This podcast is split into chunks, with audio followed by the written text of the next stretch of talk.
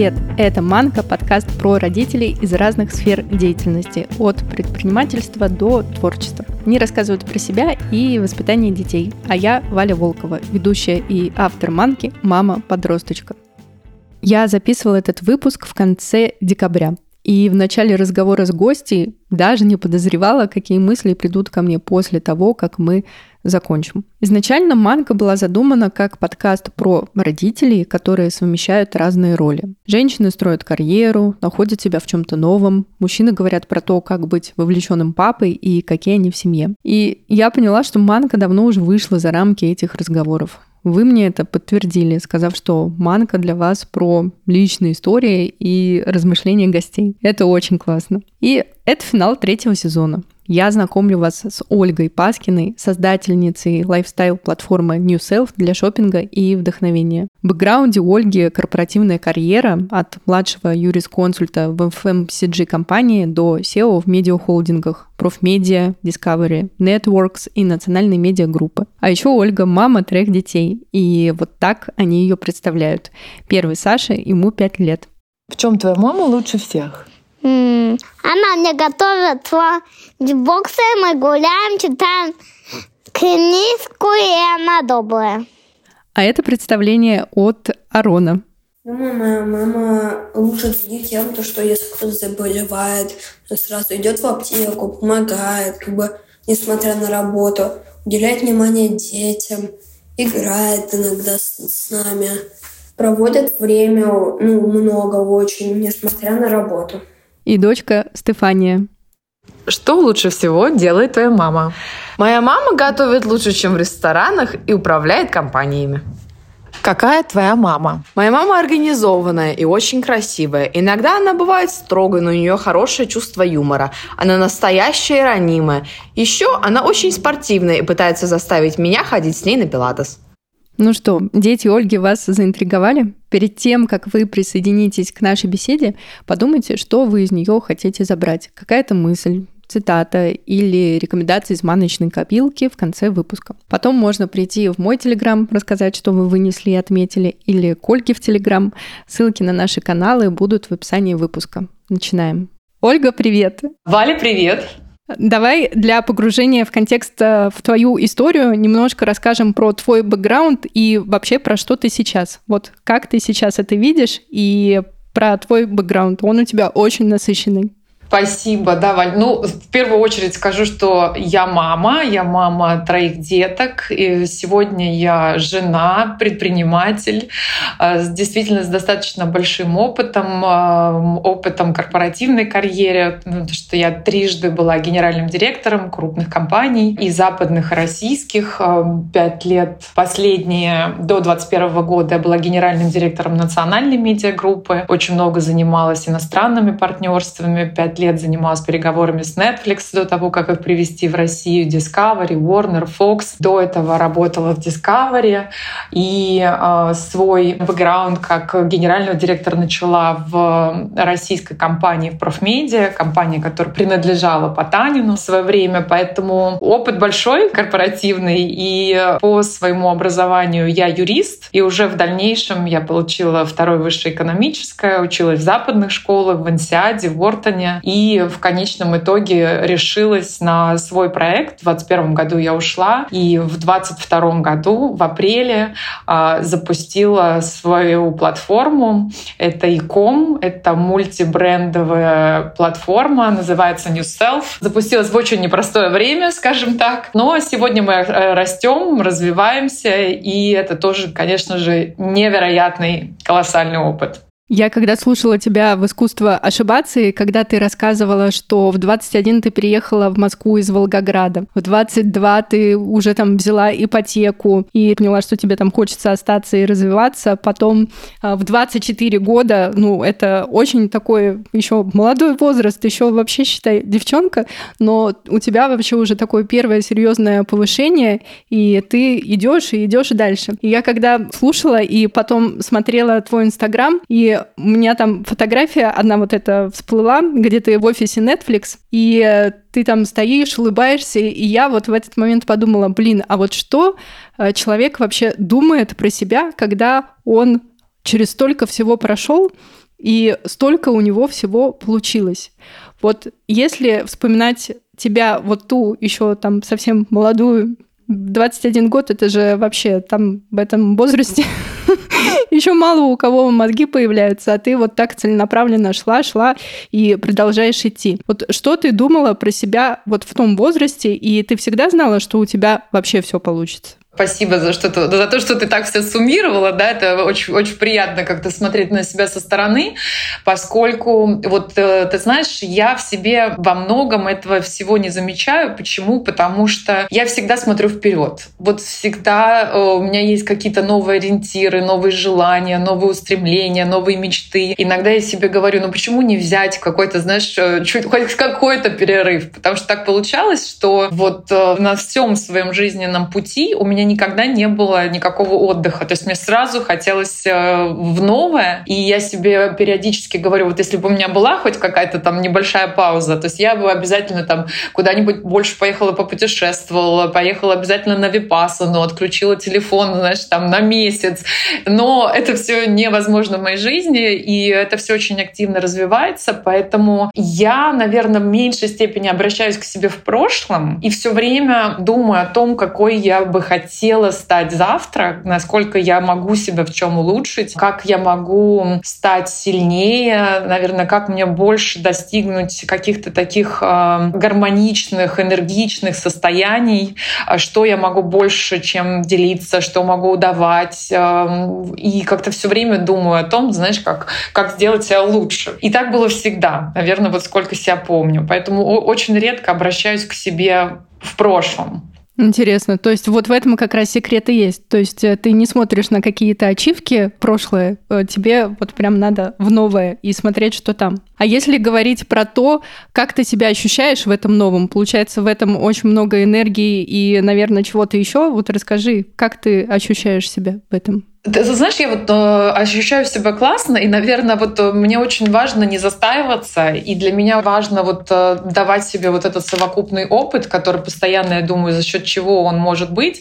Э, я все время думаю, чему я могу научиться, в какую новую среду я могу окунуться, какой, э, знаешь, как бы вот совокупный, наверное, вот такой, либо это новая индустрия, либо это новая роль, либо какая-то история, связанная с тем, что я могу чем-то увлекаться, развиваться и получать что-то новое. И это может быть даже вот от каких-то таких простых, знаешь, бытовых э, вещей, не то, что там, ну, понятно, я могу там искать там новый путь э, в магазин, да, там с утра, но э, я даже вот с точки зрения спорта, вот, например, последняя неделя я пошла в новую студию, у меня в, на этой неделе шесть тренировок, это танцы, там пилатес, еще такой типа кардио, новые тренировки, но они все групповые. И это, знаешь, за долгие-долгие годы, поскольку я много занималась персональными тренировками, я решила поменять и почувствовать вот какую-то динамику группы, знаешь, вот энергию от спорта, именно такую не столько командную, сколько групповую. И это вот, вот знаешь, какие-то такие вот простые вещи, которые мне хочется добавлять для того, чтобы почувствовать какой-то новый опыт. И я вижу, насколько мне это нравится, насколько я заряжаюсь, насколько я во время тренировки обращаю внимание на других женщин, кем-то восхищаюсь, кто, кто-то может быть в возрасте, но в прекрасной форме. И это меня тоже заряжает. И, как знаешь, я для себя какие-то новые ставлю, в том числе спортивные планки, потому что думаю, ну если вот эта женщина может прыгать, знаешь, в течение часах без остановки, то я точно смогу. А как ты думаешь, это у тебя врожденное или приобретенное? Потому что, получается, ты выстраивала себя вот в таком корпоративном мире среди мужчин, и там в любом случае, как-никак э, ты не крути, но конкуренция очень сильная, и надо реально себя двигать и двигать, и э, постоянно бустить. Вот как ты думаешь, это у тебя как-то с тобой вместе росло, или у тебя это уже было приобретенное? Я очень люблю конкуренцию вообще на самом деле, и для меня очень важно находиться в конкурентной среде, и то, что, скажем так, даже в 2021 году я в какой-то степени себя ну, выбросила в такой в океан, да, новый такой предпринимательский, и в, именно в ИКОМ, а, это очень конкурентная в целом индустрия, она зависит вот, в основном от твоих, скажем, э, ну, экономических результатов, твоих талантов, то есть это э, не, скажем, не административная отрасль, а абсолютно абсолютно такая экономическая, коммерческая. И это я сделала осознанно, потому что мне вот хотелось оказаться еще в более конкурентной среде, чем а, весь тот опыт, который у меня был. И я думаю, что это во многом приобретенное, поскольку то, что отличало мою юность и детство, это большое количество школ, да, то есть так получилось, что вот я училась в семи школах абсолютно разных направлений, от физико-математических с углубленным изучением английского языка, э, с направлением и фокусом на русский язык. Ну, как-то вот родители меня, знаешь, как-то кидали. Мне кажется, в тот период времени не очень осознанно, но это то, что мне дало колоссальную закалку. И вот то, что ты даже не успеваешь оглядеться, да, ты должен сразу же как-то выбираться и э, вычислять, э, вычислять какие-то новые правила игры и кто здесь сильный, а за счет чего ты можешь стать сильнее. И это тот какой-то такой навык, который уже к моей карьере в тот период времени, когда я уже начала работать, он во мне очень уже устойчиво сформировался. Поэтому я могу сказать, что я люблю изменения, я люблю челлендж. И я через такую даже где-то через, ну, скажем так, эмоциональную и спортивную боль, да, вот, потому что все это, конечно, непросто, но ощущаю постоянно э, вот э, те изменения позитивные, которые в конечном итоге со мной происходят в новой среде. А как ты думаешь, вот детей нужно, как ты сказала, вот кидать вот в какую-то нестабильность и изменение среды? Да, я считаю, что это очень важно. И сегодня вот, ну, наши дети, мне кажется, более тепличные. У них, э, конечно, и больше возможностей, больше всего мы им предоставляем. И я постоянно думаю о том, что, конечно, ну, не в таких условиях, как и у меня, но вот я тоже сейчас сменила школу для них, сменила среду и больше языков стараюсь им давать. И дети все время с детства с нами путешествуют. То есть я отношусь, знаешь, к тем мамам, которые которые там, ну, в три месяца, два с половиной, как бы случилось первое путешествие, да, у моей дочери. Причем я как бы не ограничиваю себя, что это может быть абсолютно э, другой континент, другой климат. Я не отношусь к тем мамам, которые говорят, из зимы не надо в лето, знаешь, вот я считаю, что да, у детей должна быть такая абсолютно природная и естественная закалка, и поэтому я стараюсь, насколько это возможно, менять среду для своих детей, чтобы они все-таки были более адаптивны, потому что мне кажется, что это очень важно. А как они на это отвечают? Я скажу так, чем раньше и больше этого всего случалось, у меня трое деток, я вот вижу, что самый младший, он э, самый гибкий, самый адаптивный и самый позитивный. Я к этому пришла уже позже, и вот моя первая, первая дочь, самая старшая, ей сегодня 15, и я ее дольше держала, скажем, таких э, как бы условиях, да, одной школы, одних друзей, одного какого-то окружения, и она более инертно. И я вижу, что с каждым следующим ребенком, вот уже когда я осознанно пришла к этим мыслям, это все легче передается, и э, младшие детки гораздо легче адаптируются к новому. Классно, интересное наблюдение. Да, поэтому я рекомендую начинать прямо с юного возраста, с самого маленького. Ольга, а если вот вернуться к твоему еще вот этому периоду, когда ты росла по корпоративной своей карьере, и у тебя там было очень много всяких разных этапов трансформационных, и вот как ты себе помогала, когда нужно было прям сделать вообще супер резкий скачок, и нужно было вообще поменять очень многое?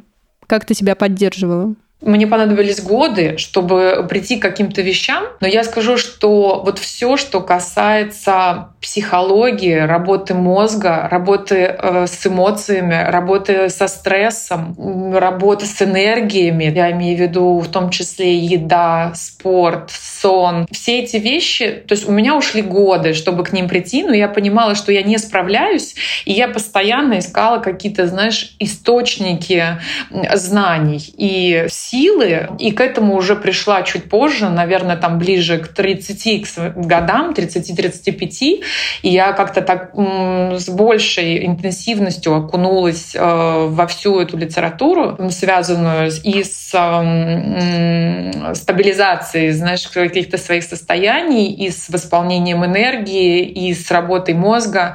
И я скажу, что я очень рекомендую это делать как можно раньше. Особенно если, знаешь, вот ты на находишься в конкурентной, очень такой стрессовой э, среде, то чем больше и раньше ты будешь знать о том, как работает э, твой организм, реакции, как с этим всем совладать, тем более эффективным ты будешь как лидер, как человек, как менеджер, как кто угодно. Да? И эти знания мне очень-очень помогли, но я бы хотела их приобрести раньше, потому что, к сожалению, мои родители, они больше были, знаешь, как про hard skills, про знания действительно, да, там знания юриспруденции, математики, там еще чего-то.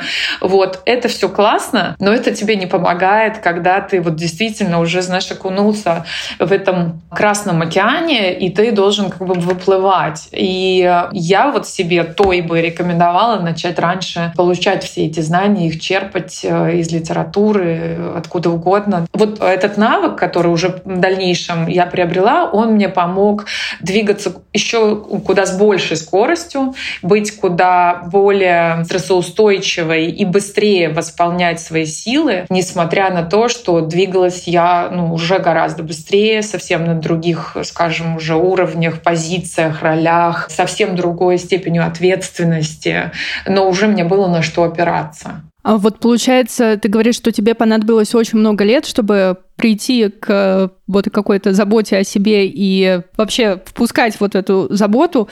А ты себе не разрешала тогда этого? Или как это сработало, что ты наконец-то в себя это впустила? Или у тебя это было такое, что ну это настолько не про меня, это что я сейчас покажу, что я уязвима, что мне там чего-то не хватает, что мне там нужна там какая-то забота о себе и правильно питаться, следить за здоровьем, и это про уязвимость? Или это про что-то другое? Ты знаешь, это про отсутствие знаний, потому что вот если брать вот там вот это поколение, да, там 80-х, все таки мы были больше про, ну, вот какие-то науки, какие-то абсолютные такие знания. Я говорю, вот и мне родители, при том, при всем, что там, ну, спорт был всегда в моей жизни, но если говорить вот про такую комплексную заботу о себе, то есть это считалось в какой-то степени эгоистично, что ты должен быть больше, знаешь, как как-то э, альтруист, там, что такое, что это, эгоизм — это плохо. То есть э, вот это вот сегодня это, наверное, знаешь, такое поколение опры и все то, что случилось как бы с нами там за последние, ну, больше, я бы сказала, наверное, 10-15 лет, да, это такая абсолютная смена парадигмы про то, что вот я во главе ну, всего. Если ты, как бы, да, действительно сначала одел маску на себя, а потом на ребенка, то гораздо больше шансов, что ты выживешь. Но это все, знаешь, как-то произошло именно за последний период времени и особенно ускорилось, да, там как-то и поменялось и после ковида, и за последние два года вот как бы фокус на свои состояния и про то, как восстанавливаться. А в начале моей карьеры, там, в 20-21, я просто ничего не знала. То есть то, что сегодня знаю и с точки зрения биохакинга, питания, кожи, сна, тогда мне казалось, что мой ресурс, он безграничен. И когда там в 23, в 24, вот я недавно да, поделилась тоже этим опытом в своем телеграм-канале, когда меня полностью обсыпало розоцей, и просто в один день я проснулась, я э, не смогла посмотреть на себя в зеркало. И несмотря на то, что там у меня ушло там три года да, похода к дерматологам, косметологам. И все это были очень поверхностные лечения. То есть пока я не научилась полностью справляться и со стрессом, и поменяла свое питание, и с точки зрения экологии, и с точки зрения ретритов, и, ну вот, знаешь, научилась просто заниматься собой. Но это путь. Это путь, который вот, вот тогда никто, ну, даже родители, знаешь, при всем желании, что они хотели мне помочь, но все было в области каких-то тут там медицинских рекомендаций, а не вот такой, знаешь, системной э, заботой и пониманием себя. Угу. А что у тебя сейчас в фундаменте вот этой, э, как ты сказала, э, что научилась заниматься собой, вот что в этот фундамент входит? Сейчас сюда входит очень много, поскольку уже, наверное, лет 10 э, я в комплексе вот полностью планирую свой год, планирую свой месяц, планирую свою неделю. И это начинается с того, чего я хочу достичь, то есть в том числе каких состояний. Я медитирую, я посвящаю время себе, я езжу на ретриты, я увлекаюсь превентивной медициной. Я очень люблю все, что касается восточно-азиатского направления, поскольку, знаешь, знаешь, как бы вообще вся эта философия буддизма и такого ну, принятия как бы изменений и перемен, она полностью меняет картинку мира и ну, тебе позволяет быть как-то более устойчивым э, и двигаться совсем по-другому, с другим мир, мироощущением да, по жизни. Поэтому сегодня это и какие-то э, знания, практики, дыхание, и обязательно спорт. И у меня его с каждым годом становится все больше и больше. Это обязательно детоксы и ну, то время, когда действительно я осознанно меняю какие-то свои э, привычки. Я думаю, что пересмотреть, что добавить, э, какие э, БАДы, витамины. И я я э, за этим слежу ну, ежедневной да, жизни, это все тоже расписываю. И какие-то такие вещи, то есть э, там, нужен ли мне сейчас коуч или не нужен, за счет чего я черпаю там вдохновение, или за счет чего я учусь, или куда я хочу пойти учиться. Я сегодня очень много планирую про себя, скажем так, помимо работы, помимо семьи, помимо деток. Вот этот фокус на то, что мне позволит стать как бы энергетически да, более сбалансированным человеком, он у меня уже присутствует ну, достаточно долгое время, да, и это мне очень сильно помогает. Классно, спасибо, что поделилась. Ольга, а если говорить про привычки, что ты можешь сейчас какие-то внедрять и какие-то, ну, чекать, что, что тебе важно, что тебе подходит, можешь, пожалуйста, поделиться на примере, вот, допустим, из последнего, что ты как раз либо поменяла, либо там внедрила, и вот как это у тебя происходит, загружение привычки, чтобы это уже доводилось до автоматического действия? Э, ты знаешь, я вот, например, достаточно долго вот передвигалась с водителем и очень мало ходила. Вот, то есть можно сказать, что практически до 22 года я не могла ничего внедрить э, в свою жизнь, что касается э, прогулок, бега. При всех моих попытках это мне давалось очень тяжело. Э, сегодня мне все-таки это удалось. Я этим занималась там, на протяжении года. И э, там 10 тысяч шагов практически каждый день мне удается как бы, пройти. Я вставляю в свой график либо утром, либо вечером, в зависимости от расписания. Но это уже та привычка, которая ну, действительно стала привычкой, когда не просто это усилие, знаешь, что мне нужно это сделать. И я вижу, насколько эти прогулки меня успокаивают, насколько мне удается переключить э, свои мысли, что-то что отвлечься, что-то, наоборот, э, придумать для бизнеса, либо для вдохновения. Мне удалось интегрировать медитацию хотя бы 10 минут в день. Я стараюсь это делать утром, поскольку мне это как-то помогает настроиться и сконцентрироваться. Каждый вечер я делаю какие-то вещи, связанные с э, внешностью, скажем так, что это либо facial массаж, либо у меня очень много каких-то гаджетов да, для лица. Сам факт того, что я себе это позволяю, зажигаю аромапалочку и 10 минут посвящаю себе, телу, э, лицу, коже, э, мне приносит удовольствие. И поэтому вот это те вещи, которые, если раньше мне удавалось это делать там набегами, я понимала уже как бы того, что это классный дает эффект, но все-таки они не становились моим, знаешь, как бы таким обязательным моментом э, ежедневной рутины, то сегодня это я могу с гордостью сказать, что это уже часть меня, я про это не думаю, а делаю уже почти на автомате, и это мне дает э, колоссальное удовольствие, и я, скажем так, горжусь собой, что такие даже маленькие вещи мне удалось привнести, несмотря на то, что все борются за мое внимание и утром, и вечером. Классно. Это получается, ты сказала, что вот эти вот штуки превратились в удовольствие. То есть это когда не из э, такого, что в формате, ну надо, это же правильно, это надо делать, а когда ты уже понимаешь, что, блин, там столько в этом удовольствия, и неважно там э, сколько количество раз я сделаю, я просто это делаю, потому что мне это удовольствие. Это супер вообще.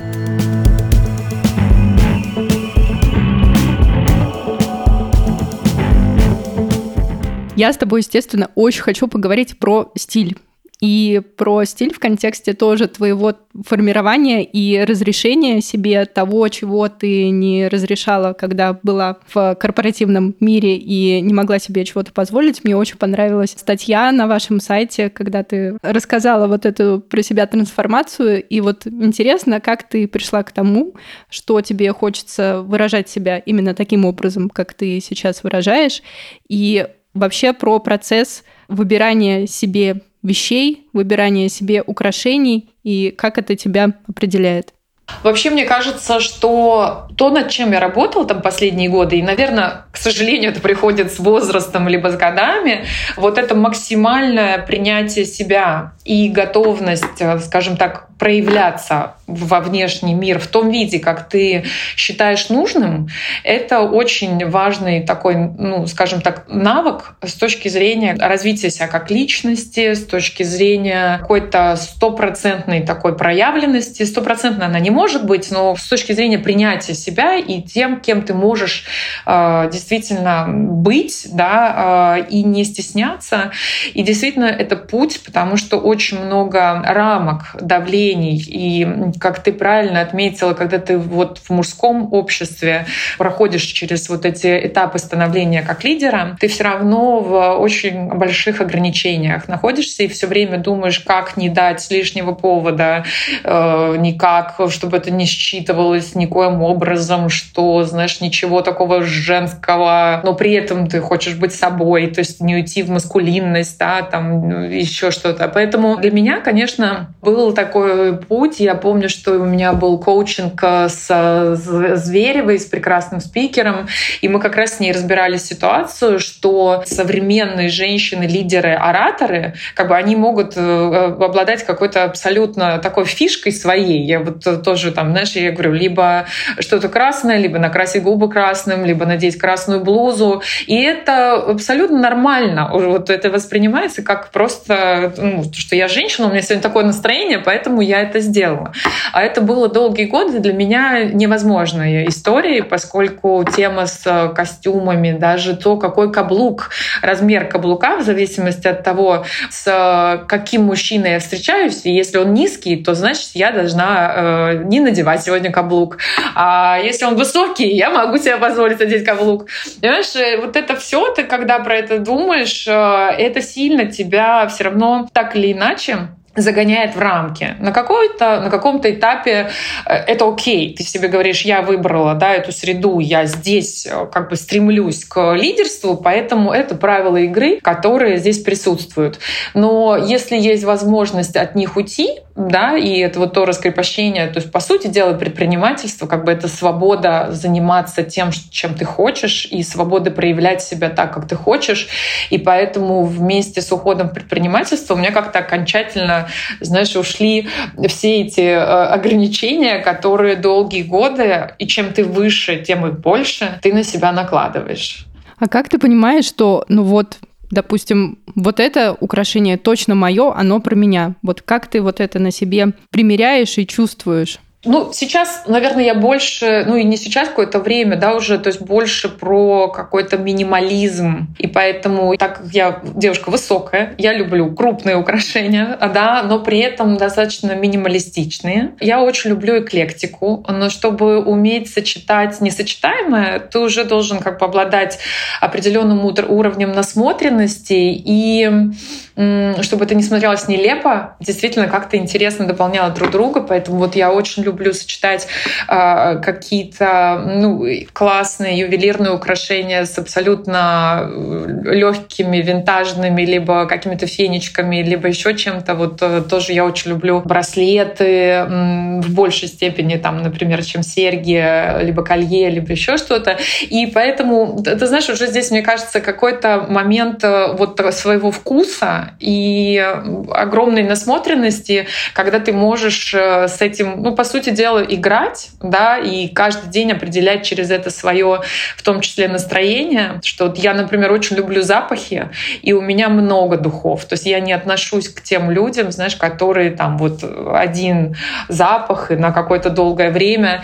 И так же, как духи, украшения во многом тоже для меня это такой создать э, настрой на день. И когда ты даже выбираешь, ты в том числе задаешь себе какое-то ну, настроение и вайб, с которым ты двигаешься в течение дня. Я как-то слушала вебинар про создание индивидуального стиля, потому что, понятное дело, сейчас вообще столько референсов э, «бери, не хочу», и ты можешь вообще подстроиться под кого угодно, но вот фишка-то как раз в том, чтобы вот найти свое индивидуальное. И мне там понравилась э, одна история, когда вот э, стилист Юлия Катькала его э, вела, и она рассказала, а вы посмотрите, загляните в свои старые альбомы, посмотрите в детские фотографии, какие вы были, как у вас одевалась мама. Может быть, у вас было что-то такое, чего как раз не было у других. Но это очень интересное упражнение. Я помню, я после него пошла, купила себе Э, халат такой кимоно. Ну, потому что я из Бурятии, у нас там рядом Монголия, это вот что-то такое восточное,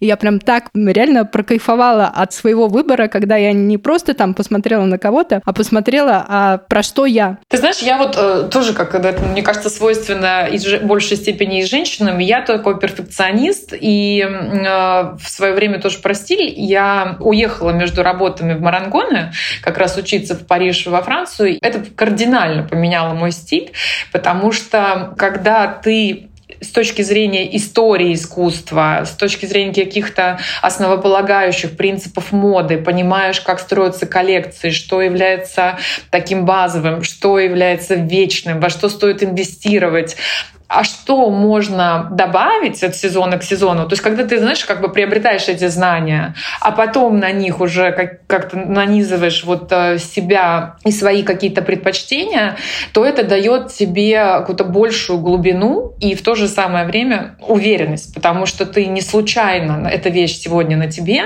а ты ее отсмотрел или увидел там, или купил там 6 лет назад, но ты понимаешь, почему ты ее сегодня соединил вот с как какой-то там более смелой блузкой, да, то это все тоже ну, накапливается и делает тебя, ну, с одной стороны, как бы кажется экспертней, но эта же экспертиза, она не считывается. То есть просто ты смотришь на человека и думаешь, что-то в этом есть. Да? Он там оделся за три секунды, но эти как бы три секунды как бы пробежало там полжизни, да? как он выстраивал эти свои знания и как эти вещи оказались в его гардеробе. Поэтому сегодня, конечно же, гораздо больше легкости, да, какой-то смелости и, и скорости того, как ты создаешь там условно свой образ.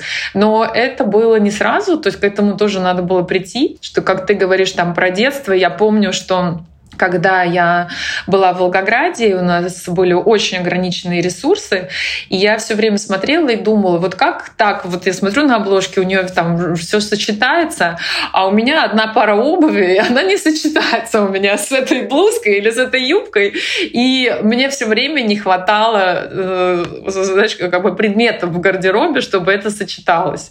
И уже там с годами, когда я начала работать, я помню, я пошла э, в будучи на юридическом э, департаменте у меня очень много уходило денег, больше половины моей зарплаты я платила за квартиру. И я решила купить туфли на каблуке. Я купила туфли на каблуке, которые казались мне малые, и я не могла, знаешь, как бы в них долго ходить, но так как другие себе купить я не могла, и ходила в этих, и у меня до сих пор э, как бы есть проблема в одной ноге, просто потому что я ходила, знаешь, как бы, ну, мне хотелось ходить на каблуках, как молодой девушке, вот, поэтому Месяца четыре я ходила в этих туфлях, одна из которых была сильно мала. Ну, в общем, как-то все эти да, ограничения ты потом преодолеваешь и потом учишься с большей легкостью и гармонией составлять свой гардероб. Классно, да. Ну, да, ты права про детство в контексте того, что у нас, э, да, действительно одна пара подо все. У меня вообще это были валенки.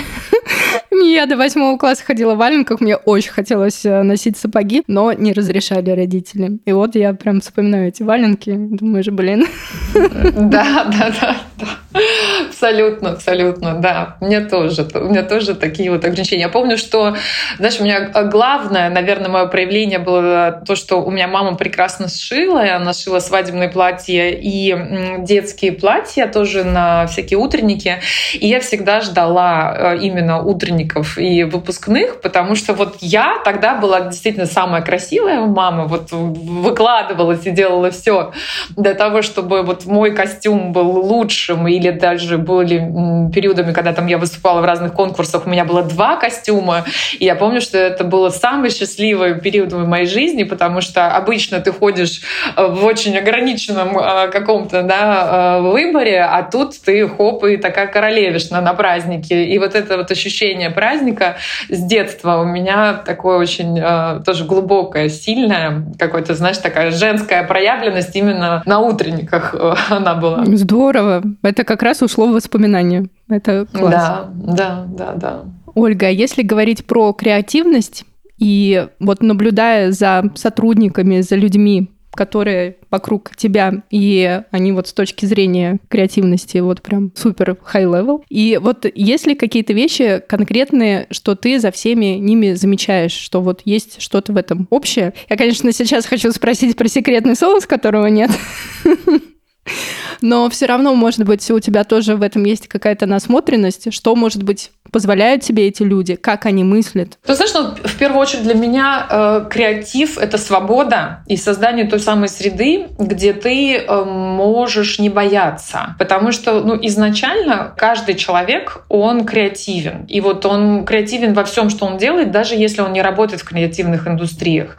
Но э, очень много давления и ограничения на нас наложены обществом. И вот эти императивы, они полностью забивают забивают э, креатив. Поэтому вот для меня, как э, для женщины, для лидера, для предпринимателя, как бы очень важно, как эти все одежки, надетые не нами, да, как-то вот снимать. И снимать из себя лично, и проходить этот путь, и давать возможность э, вот своим сотрудникам, что они не будут наказаны за ошибку, что инициатива — это супер, что по поводу любой идеи они могут позвонить, предложить, и мы ее как бы максимально быстро отпилотируем. То есть во многом сегодня, мне кажется, креатив — это вот эта открытость э, в развитии вот своего какого-то периферийного мышления, поиск все время нового и не боязнь сочетать вот то, что ну, может казаться в обществе несочетаемым. И когда ты стимулируешь и мотивируешь это вокруг себя, для себя и для своих людей, это очень круто работает на самом деле. Потому что вот будучи в медийной индустрии, из-за того, что много цензуры, много ограничений, я видела, как очень много людей, у них перестают глаза гореть. Потому что в ограничениях, в таком количестве ограничений, хочешь не хочешь, ты душишь креатив. Поэтому очень важно, чтобы там, например, лидер на себя брал, то есть все равно создавал как бы ощущение, знаешь, свободы самопроявления и на себя брал, ну, скажем, все то, что можно отбивать, все то, что можно объяснить, все то, что можно наоборот а, как-то переосмыслить и пере, как бы рассказать, почему это важно и нужно, сохраняя вот для креативных людей какое-то такое пространство ну, безопасности в какой-то степени, насколько это возможно. И ну вот я, я вижу, насколько там в креатив... ну вот сегодня, да, вот мои ребята, мои девчонки, они, ну, они могут ночью что-то придумать, утром, как бы, знаешь, как-то вот это все на перебой там предлагать. И я это очень-очень ценю э, в коллективе. И мне кажется, что вот это молодое поколение, да, они более свободны в этом плане. То есть у них меньше стереотипов, э, чем было и есть у нас, да, как бы, то есть от которых нам, мы избавляемся со временем. И это очень классно, потому что это как-то вот чем ближе мы к этому детскому состоянию, тем больше мы себе позволяем. И вот это сохранение вот этой детскости какой-то, такой любознательности, вот очень важно. И в детях важно, и как бы и я я тоже своих, ну, запачкал что-то, запачкал обои, там еще что-то, но зато, зато покреативил, зато порисовал, да, ну, там, как бы а, стараешься объяснить, но стараешься, скажем так, не, не, не зашугать, не накричать так, чтобы человека больше, там, или малыши больше не хотели дома рисовать. Ну да, я согласна, что тут надо как раз не а, пресекать, если там, да, обои, ну ладно, господи, с ними можно в любом случае что-то сделать. У меня недавно сын, он сейчас в седьмом классе, и у него было дежурство, первое дежурство в школе, когда там надо ну, стоять, контролировать, чтобы остальные там не бегали. И он просто придумал на картонке написать слово «не бегать», а, а до этого вроде, ну, простая вещь, но никто до этого не додумался. Обычная образовательная школа, в которую он ходит, и он говорит, мам, прикинь, а мне там поставили сегодня там вот пять за креативность, что я вот ну, просто взял, написал на картонке не бегать, и так просто, и это вот же как раз, да, про свободу, что, а почему я возьму и сейчас это и сделаю? Ну, мне пришла в голову мысль, я это сделаю. И про то, что вот эту штуку поддерживать, я тоже очень стараюсь во всяких вот в этих мелочах, которые потом и выстраиваются в одну полную картину. Это классно. Ольга, а если говорить про формирование привычек у детей каких-то, вот я уже поняла, что вы медитируете приложение, может быть, есть что-то еще, вот что для тебя прям базово тебе хочется, чтобы у них было встроено как привычка?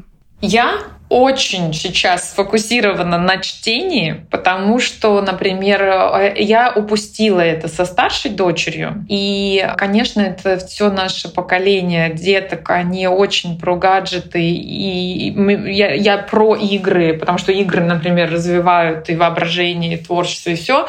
Но я про то, чтобы все это было ограничено, и дети стремились читать. И, например, я с маленьким прям просто вот мы в привычку, он не уйдет спать, пока мы не почитаем. Он выбирает книжку, и мы читаем, мы обсуждаем этих героев, и на следующий день мы можем что-то оттуда нарисовать или разыграть какую-то там сценку.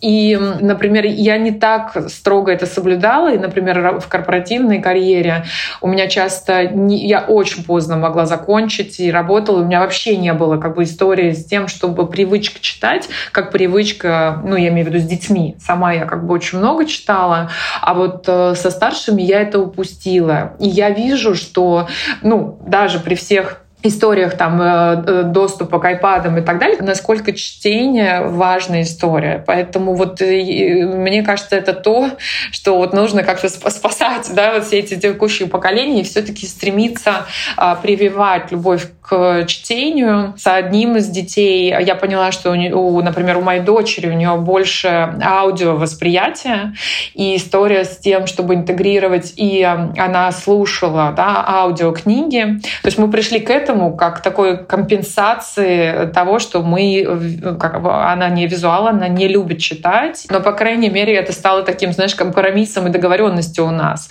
А вот уже с маленькими, ну вот и особенно с самым маленьким, когда я прям вот себя заставляла, какая бы я уставшая ни была, это реально очень круто работает. И он очень любит книги. Классно, то есть получилось вот эту взрастить, а потом дальше оно сама прорастает, главное вовремя поливать. Да, да, абсолютно. Хотя, знаешь, казалось уже все, то есть теперь уже там все они не любят читать или нет? А нет, нет, если это все как бы правильно делать, то все все любят. Проверено на трех детях. Да, проверено на трех детях, да.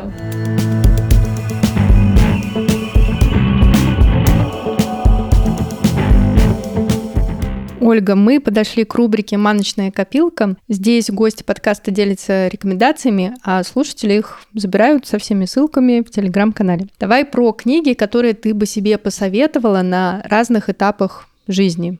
Вот э, в 21 год, когда ты переехал в Москву, потом, может быть, э, в самое тяжелое время, кризис, и для познания себя. Если говорить про мой опыт, то вот, например, первый период я больше читала книги, связанные с продуктивностью, эффективностью, с культурой, э, From Good to Great, да, от хорошего к великому, стратегия Голубого океана. То есть все то, что позволяло мне видеть э, шире, лучше, и что меня формировало, наверное, как э, ну, в тот период времени, это больше не столько лидер, сколько там эффективный сотрудник либо менеджер, менеджер. И мне это очень сильно помогало, расширяло мое какое-то периферийное да, такое мышление как э, специалиста внутри компании. И я э, вот больше посвящала именно э, там и тайм-менеджмент, продуктивность, знаешь, вот такие вот все вещи. Но это вот все, я бы так сказала, до 25 было в себя, э, э, да, как-то я себя вот это все абсорбировала. А после я бы очень рекомендовала как раз все то, что связано с э, эмоциональным интеллектом, с, например, я очень люблю книгу «Код экстраординарности» Вишин Лукьяне.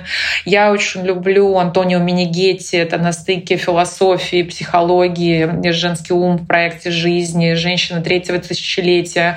Все то, что, знаешь, как бы задает такой образ женщины, который ты точно можешь в себе воспитать, сформировать. А, люблю «Мозг Будды», нейропсихология счастья, а, книги по биохакингу. Но не потому, что я хочу быть биохакером или считаю, что люди должны быть биохакерами, потому что каждый раз ты что-то оттуда черпаешь, что помогает тебе восполнять энергию. Сила настоящего Эдхард Толли. То есть, э, когда ты вот какие-то вещи такие э, читаешь, смотришь, и это абсолютно по-другому учит тебя воспринимать действительность, реальность, чувствовать как бы счастье в мелочах, э, учиться каким-то таким более осознанным каким-то моментом в своей жизни. То есть вот весь этот пласт литературы я бы с удовольствием привнесла в свою жизнь на более раннем этапе, но тогда занималась вот именно восполнением каких-то знаний, да, вот таких вот вещей. И еще э, скажу, что как бы вот последние годы много смотрю подкастов, как правило, международных. Мне нравится Джей Шетти подкаст, он бывший монах, э, да, такой сторителлер, очень много берет интервью и у предпринимателей, и у селебов, э, тех, кто как бы занимается развитием э, психологов, каких-то интересных интересно, что это глобальные, международные известные личности, да, многие книги, которых я читала, поэтому очень люблю подкасты. Mind Valley тоже тот же Вишьям Лукьянева, его подкаст на YouTube, the SEO тоже классный подкаст. То есть э, сегодня много смотрю про предпринимателей, про какой-то такой лидерский опыт. И для меня это вот как раз э, к тому, что на что ориентироваться. Всегда есть кто-то, кто лучше, всегда есть кто-то, кто успешнее, кто больше большего достиг. И меня это, конечно, очень вдохновляет. И то, что есть такая возможность э, учиться у лучших, ну, это, это круто. Поэтому мне кажется, что просто нужно для себя выбрать в целом, где ты питаешься, откуда черпаешь эти знания и вдохновения, и делать это системно. А если говорить про лидерский опыт, кто тебя сейчас вдохновляет? Вот буквально я поделилась тоже в своем телеграм-канале Эмма Грит, да, которая сооснователь с Ким Кардашьян. Ей 41, у нее четверо детей. Потрясающая женщина. А, очень много я слежу за девушками, которые формируют э, стиль, креатив в Инстаграме, который мне очень нравится. Да, там и Алекса Чанг, например. Да, то есть, ну, какие-то такие э, девушки, которые очень свободны в своем проявлении, но при этом а, а, успешные, интересные, запускают классные бизнесы. Но это вот так больше для фэшена, для насмотренности, для такой, для картинки. На самом деле очень много женщин, которые действительно вдохновляют, которые вот, вот выходят за рамки, и каждый раз ты для себя что-то новое находишь, несмотря, несмотря ни на что. А если говорить про биографии, кто вдохновляет и кого интересно почитать? Кто приходит в первую очередь? Очень люблю Ирвина и Лома, как я стал собой. Да, я сейчас ее читаю. Да, вот видишь, как то есть э, мне вообще нравится то, что он делает и как он э, популяризировал, вот можно сказать, психологию. И для меня вот эта история, знаешь, когда человек настолько увлечен своим делом, и это может делать всю жизнь, и к этому идет через тернии, но при этом вот как-то вот так абсолютно гармонично проживает, э, в том числе на каком-то этапе свою непростую жизнь. Это меня э, безумно вдохновляет. Из биографии еще люблю очень э, Лилиану Лунгину, подстрочник, Олега Родинского, они воспоминания о родителях, Пегги Гугенхайм, Диана Вриланд. Многие, знаешь, вот как бы так вот я думала, что, знаешь, их объединяет очень многих непростая судьба. Иногда нам кажется, что мы сегодня живем в очень сложное время, и почему вот это время пришлось на нашу жизнь.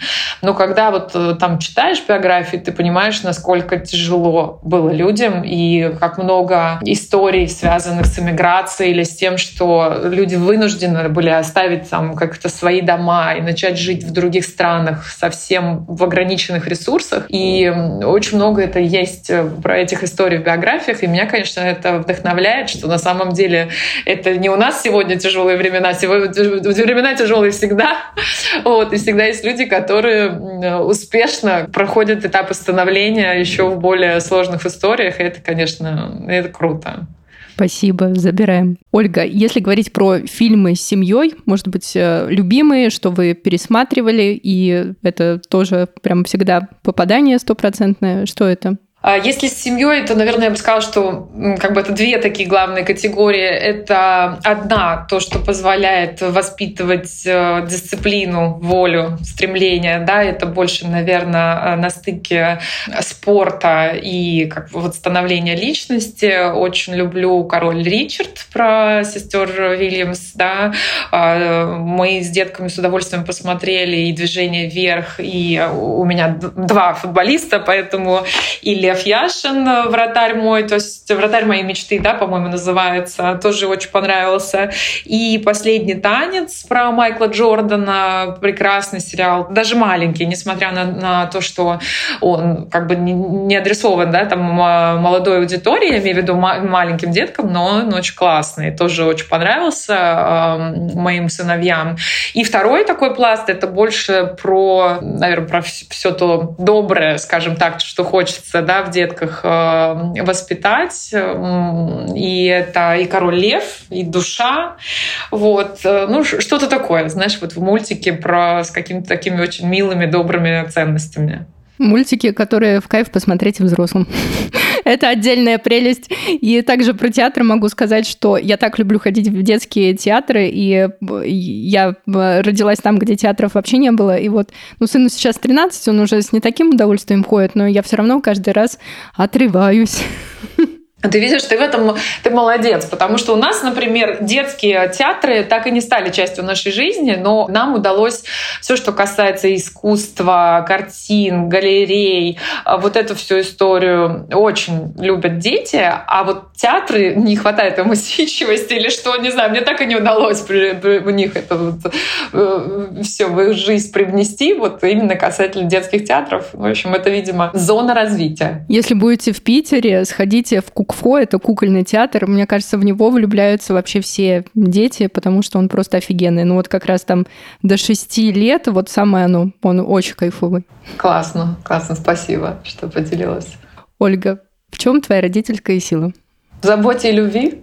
И, наверное, в том, чтобы точно на своем примере быть той самой ролевой моделью, да, показывать, что все возможно, то есть, если ты работаешь, если ты двигаешься, то все возможно.